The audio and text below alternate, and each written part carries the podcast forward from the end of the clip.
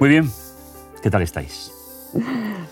Pues bien, gracias a Dios, muy bien, dispuestos aquí a desgranar uno de los capítulos más interesantes. Mm, ¿qué tal? Eh, pues bien, bien. Además, creo que en este nos vas a tener que contar tú muchas cosas, así que... Bueno, bueno, no, no desvelemos ¿eh? el itinerario del programa. Pues la verdad es que muy bienvenidas a los dos, a mí también, ¿eh? que estamos aquí en la mesa.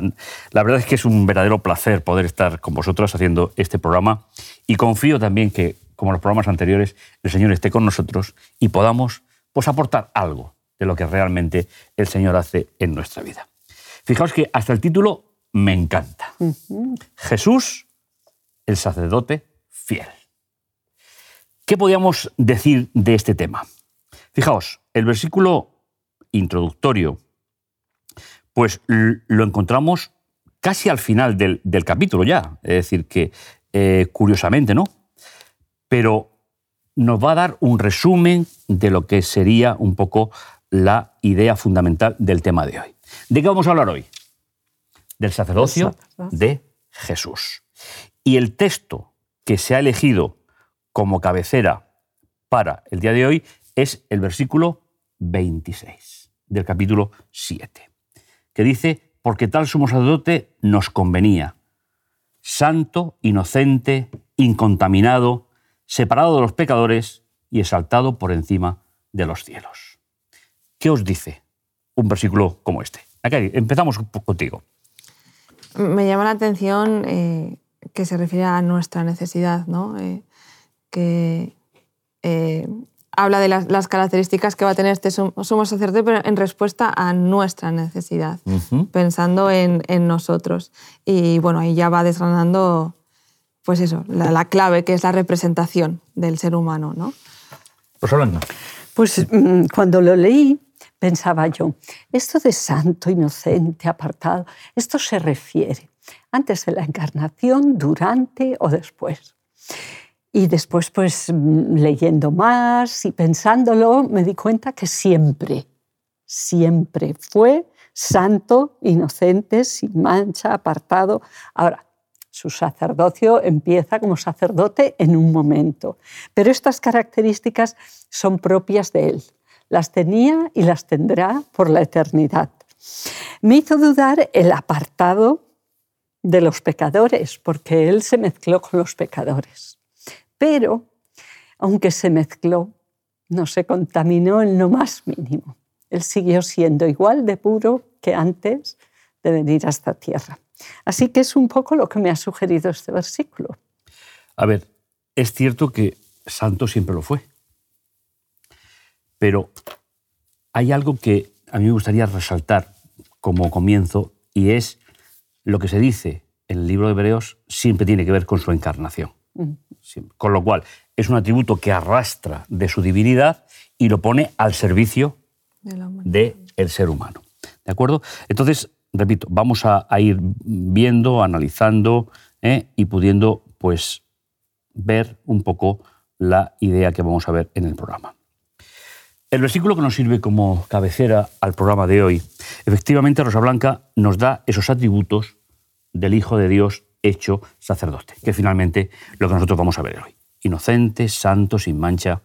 Apartado del pecado ya lo vimos en programas anteriores. Era semejante a nosotros, pero no contaminado por el pecado. Y ahora, su sacerdocio tiene el mismo perfil.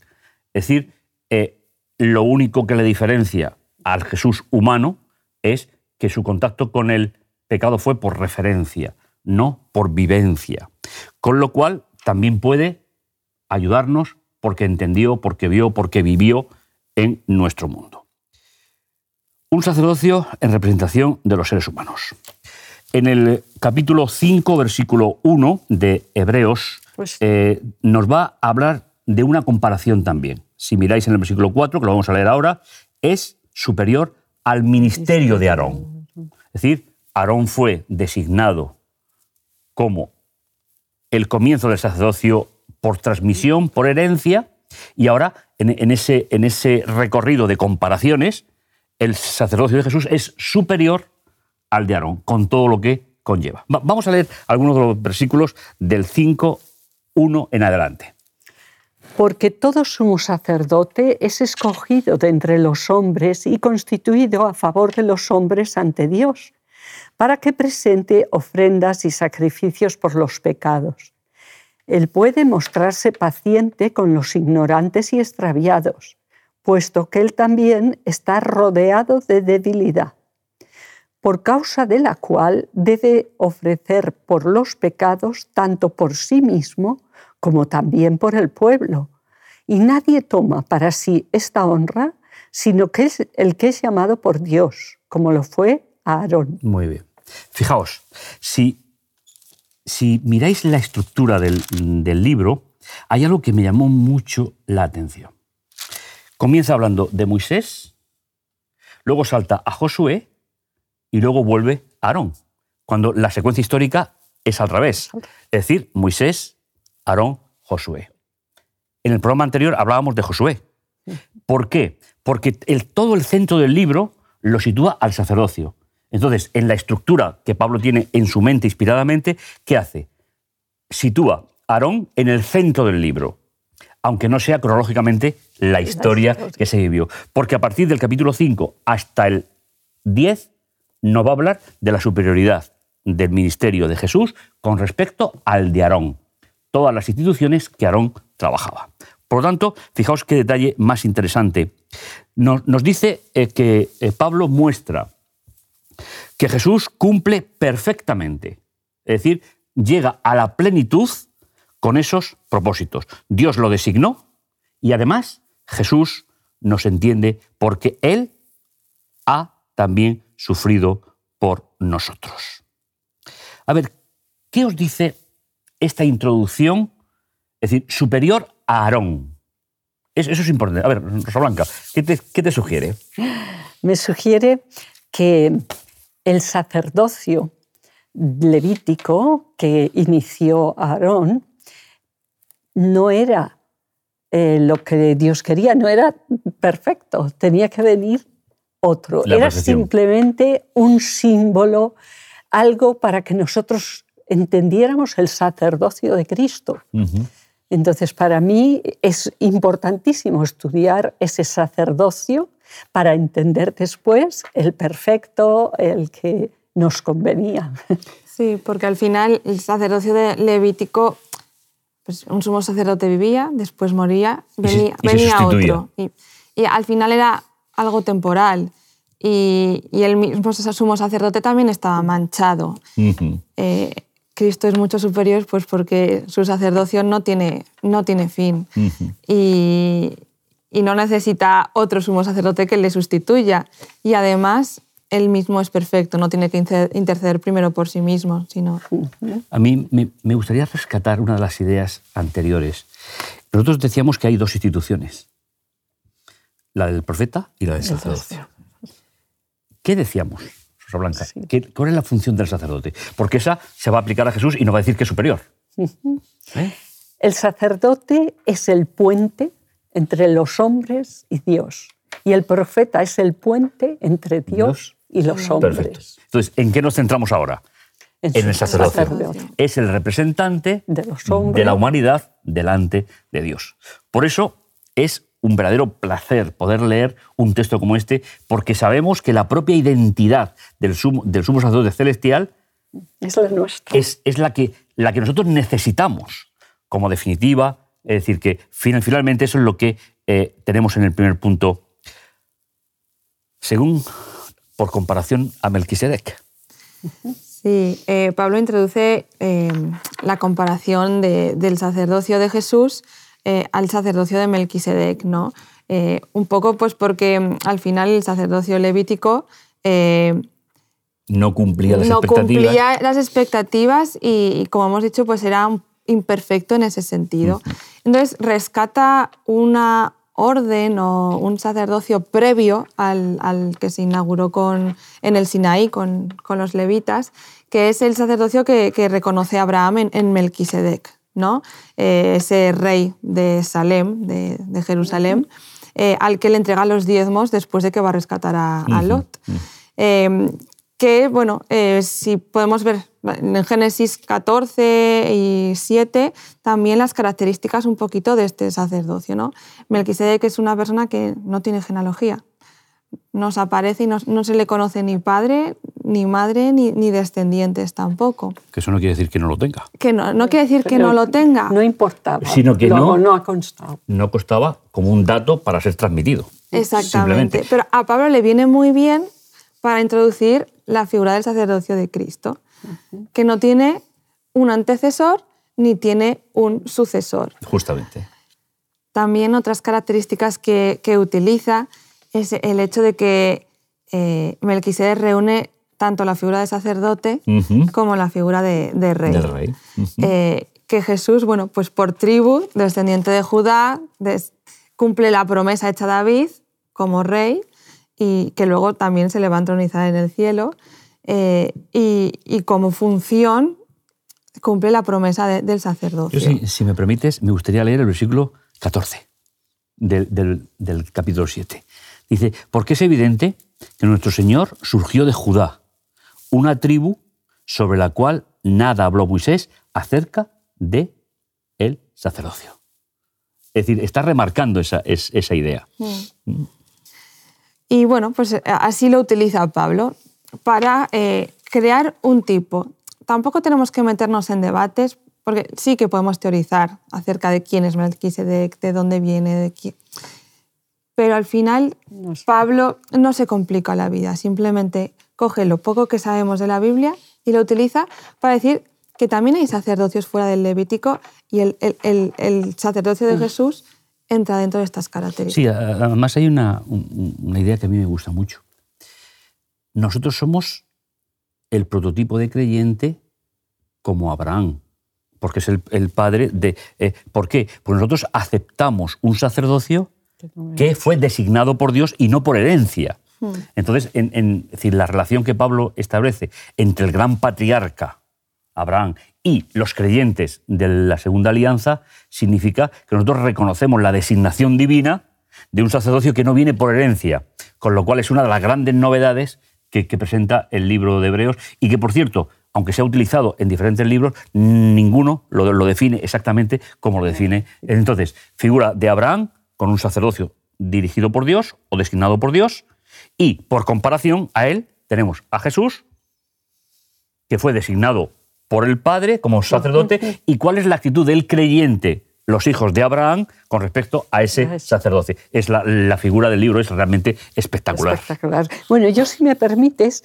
le di una pequeña cita de Lenguay, que está en la Revista General del 18 de febrero de 1890, en el párrafo 10, que dice, fue Cristo el que habló a través de Melquisedec pero no era Cristo, sino la voz de Dios en el mundo, el representante del Padre. O sea que cuando aparece ahí en Génesis, era la voz de Cristo, pero no era Cristo. Melquisedec era un sacerdote y tal. Bueno. Era, humano.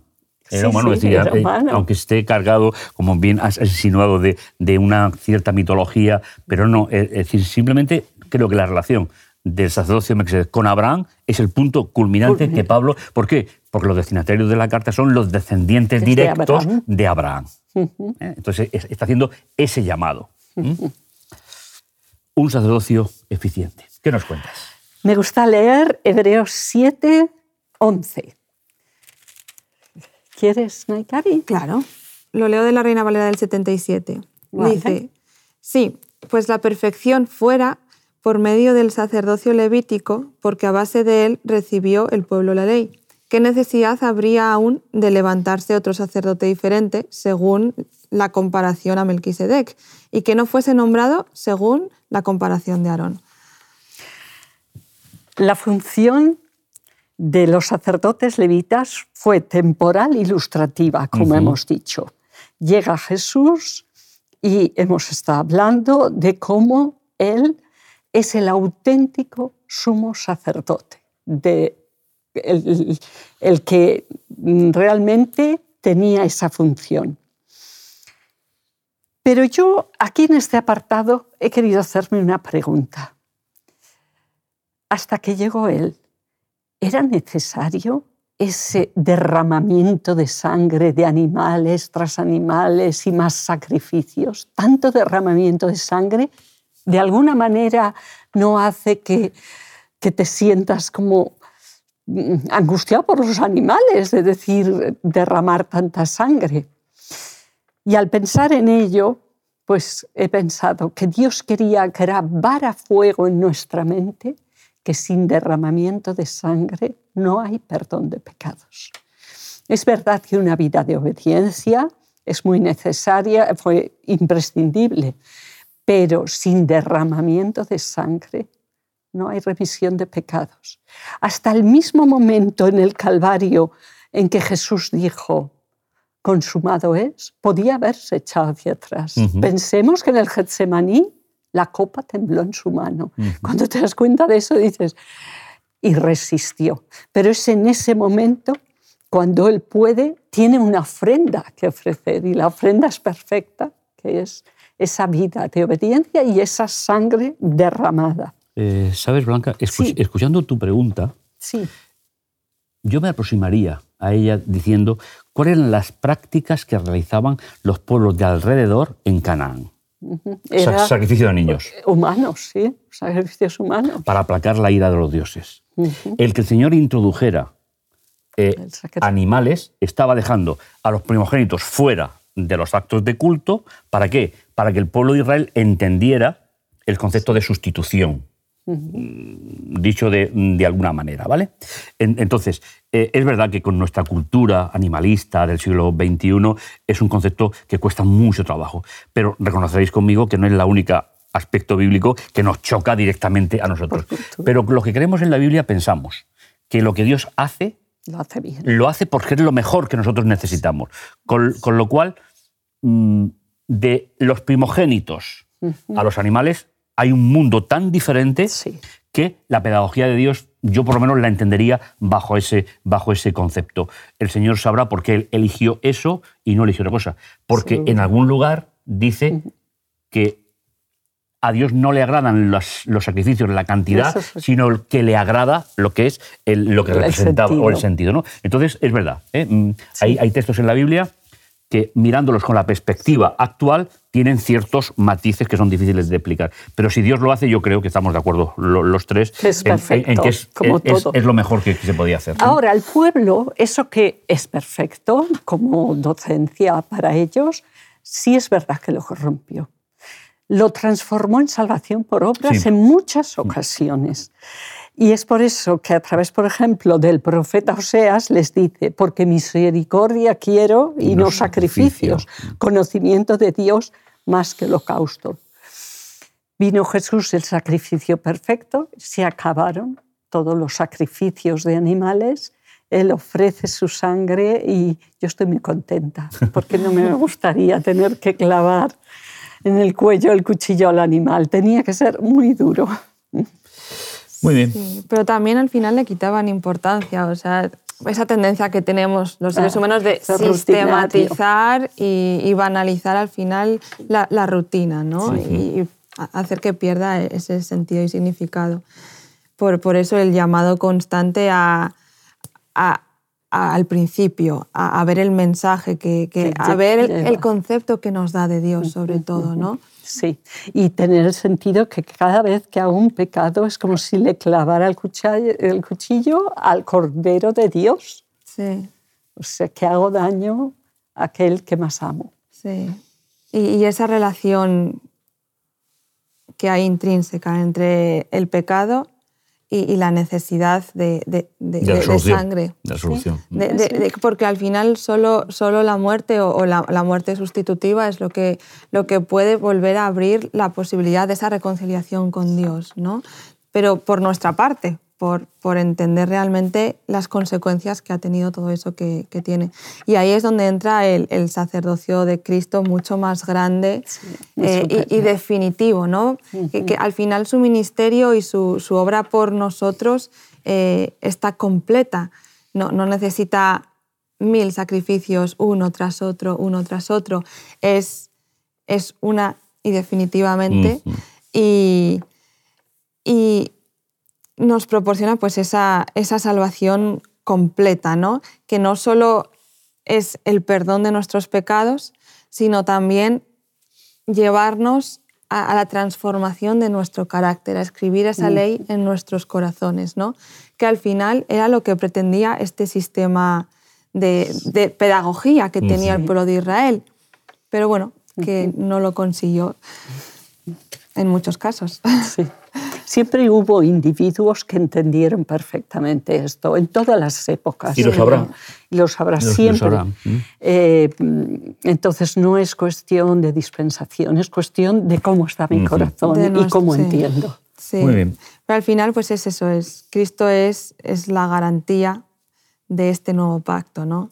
Eso es. De, es el depositario de, de las promesas y, y al mismo tiempo el que lo, lleva a cabo. Muy bien, pues en el capítulo 7 tenemos cuatro características de el ministerio sacerdotal de Jesús.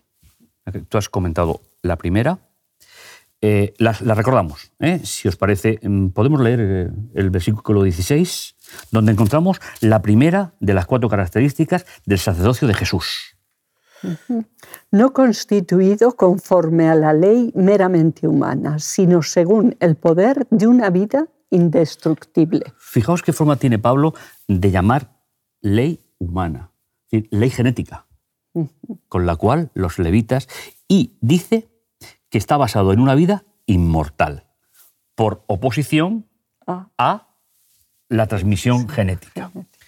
La segunda la encontramos en el versículo 24. Cari. Dice, más este, por cuanto permanece siempre, tiene un sacerdocio intransferible. Segunda idea fenomenal. La primera es inmortal, porque él es inmortal, con lo cual le transmite al sacerdocio esa idea. En segundo lugar, que no se puede transmitir. Intransferible. Es intransferible. ¿eh? Pero luego tenemos la tercera, que está en el versículo 25.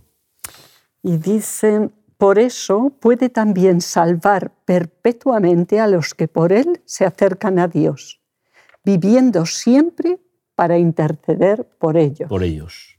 ¿Veis? Esa es la tercera gran eh, definición del sacerdocio de Jesús. Que si lo comparamos con los dos anteriores, es verdad que Melquisedec fue diferente, pero está limitado. Solamente se pueden aplicar estas cuatro características a el sacerdocio de Jesús. Y finalmente tenemos la cuarta, que aparece en el versículo 28. Dice, porque la ley constituye sumos sacerdotes a débiles hombres, pero la palabra del juramento, posterior a la ley, al Hijo, hecho perfecto para siempre. A ver, fijaos las cuatro características, que Pablo las reparte a lo largo de todo el capítulo. Sabéis, hay algo que aprendemos del libro de Hebreos y que es bastante coherente. En la nueva alianza solamente puede haber un sacerdocio. Aunque se haya extendido mucho a lo largo de los siglos sacerdotes humanos, eso no está avalado por el proceso de la segunda alianza o de la nueva alianza. El único sacerdote que puede haber para un creyente actual es un sacerdocio que es inmortal intransferible, intercesor y perfecto para siempre. Y eso es lo que finalmente el apóstol Pablo le está diciendo. Aquella comunidad que están volviendo al ritual anterior y se puede aplicar al sistema religioso de muchísimos grupos en la actualidad que siguen manteniendo sacerdocio humano. Eso no está acreditado en ningún lugar por la explicación de Pablo en Hebreos. ¿De acuerdo? Entonces, estas características son realmente importantes. Y bueno, así hemos llegado, en cierto modo, al final del programa de hoy. Vamos a hacer el resumen, ¿vale? Las, las tres opiniones, las tres opciones que vamos a dar. Cari, empezamos por ti, venga. Solo hay un sacerdote y es perfecto. Rosa Blanca. Porque tal sumo sacerdote nos convenía. Pues entre ellos es que es santo, para, para continuar. Así que eh, a mí me gustaría que pudiésemos reflexionar en nuestra vida espiritual en esta grandiosa verdad bíblica. ¿En quién puedo confiar si no en el Dios hecho carne que habitó entre nosotros, que convivió con el pecado, aunque no pecó, que convivió con las necesidades humanas más, más prioritarias y que finalmente ascendió al cielo, no para dejarnos abandonados, sino para continuar un sacerdocio que nos llevará a la eternidad. Pues muchísimas gracias a las dos. ¿eh? Gracias, por el, programa de hoy. Hemos aprendido y hemos disfrutado. Así que, pues, nos citamos para el siguiente programa. ¿eh? Si los que nos escuchan ya saben que tendrán una cita con nosotros y nosotros con ellos. Que, el Señor los bendiga. hasta, el próximo programa. Nos encontramos los tres, ¿vale? Adiós. Venga, hasta pronto. Te invitamos a tener una experiencia más allá del sábado, convirtiendo tu unidad de acción en una iglesia hogar en donde la Biblia, la oración intercesora, la fraternidad y la testificación sean vuestro estilo de vida. Así, experimentaremos un poder renovador en la iglesia y en el cumplimiento de la misión. Suscríbete a nuestro canal de Hop Media para no perderte ninguna escuela sabática viva. Que Dios te bendiga.